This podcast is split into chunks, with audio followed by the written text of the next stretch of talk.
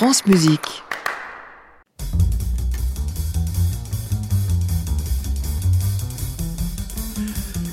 Et ben voilà le générique de First Lady. Marjolaine, euh, ravie de vous avoir aujourd'hui. Pour, Ravi d'être là. pour quelle première alors aujourd'hui? Eh bien, je vais vous parler de- du premier groupe afro-américain à avoir avec un morceau atteint la première place du Billboard. Un groupe, pas Un groupe, tout à fait. Et alors c'était euh, c'était quoi groupe de blues? C'était un groupe vocal, un groupe de chanteurs a cappella euh, qui s'appelle, ils s'appelaient les Mills Brothers, quatre frères donc. Ils sont nés dans l'Ohio et puis euh, bah, leur père tient euh, il est un, un barbeur, un, il est barbier, il a une petite boutique et les quatre fils commencent à se mettre à chanter régulièrement pour amuser la galerie. Et puis un jour ils passent une audition et l'un d'eux a oublié son kazoo avec lequel il s'accompagnait d'habitude et lui vient l'idée finalement de d'imiter le de, bruit de simu- de l'instrument. simuler le kazoo. Tout à fait. Et les trois autres trouvent ça génial. Ils s'y mettent aussi. Et peu à peu, euh, à la place du chant, ils se mettent chacun à imiter un instrument, deux trompettes, un trombone, un tuba. C'est un groupe donc vocal mais un petit peu particulier.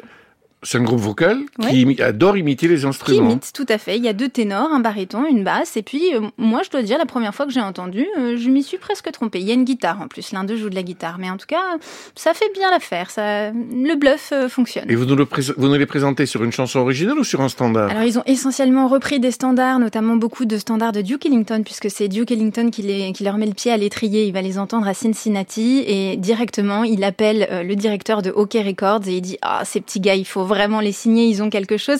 Donc ils ont enregistré beaucoup de beaucoup de standards de Duke Ellington, Caravan notamment. Moi j'avais envie de vous les faire entendre dans un morceau un peu moins, enfin moins connu, n'exagérons rien, mais dans Sweet Georgia Brown. Ouais, Ça c'est chouette pour un vendredi.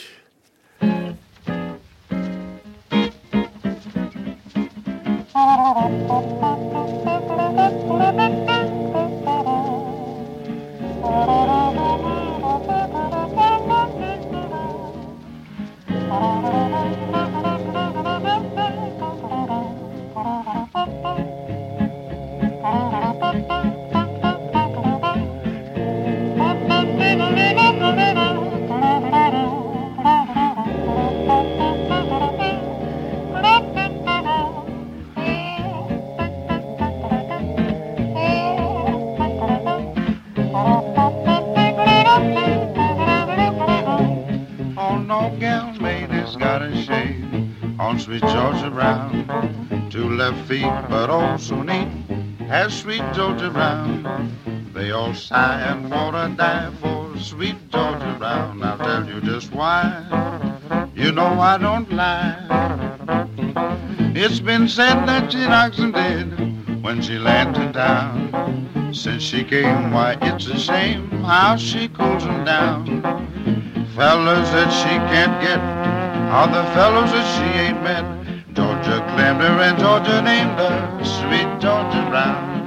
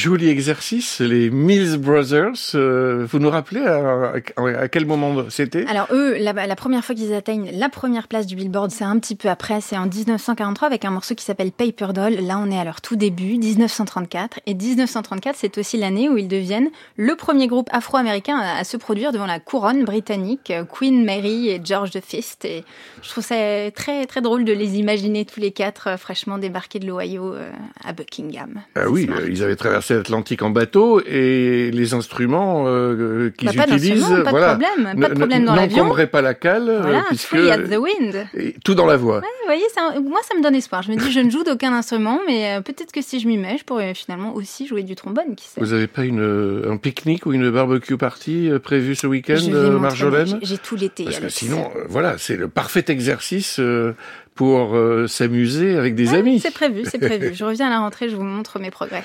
Déjà, vous revenez la semaine prochaine. À réécouter sur francemusique.fr.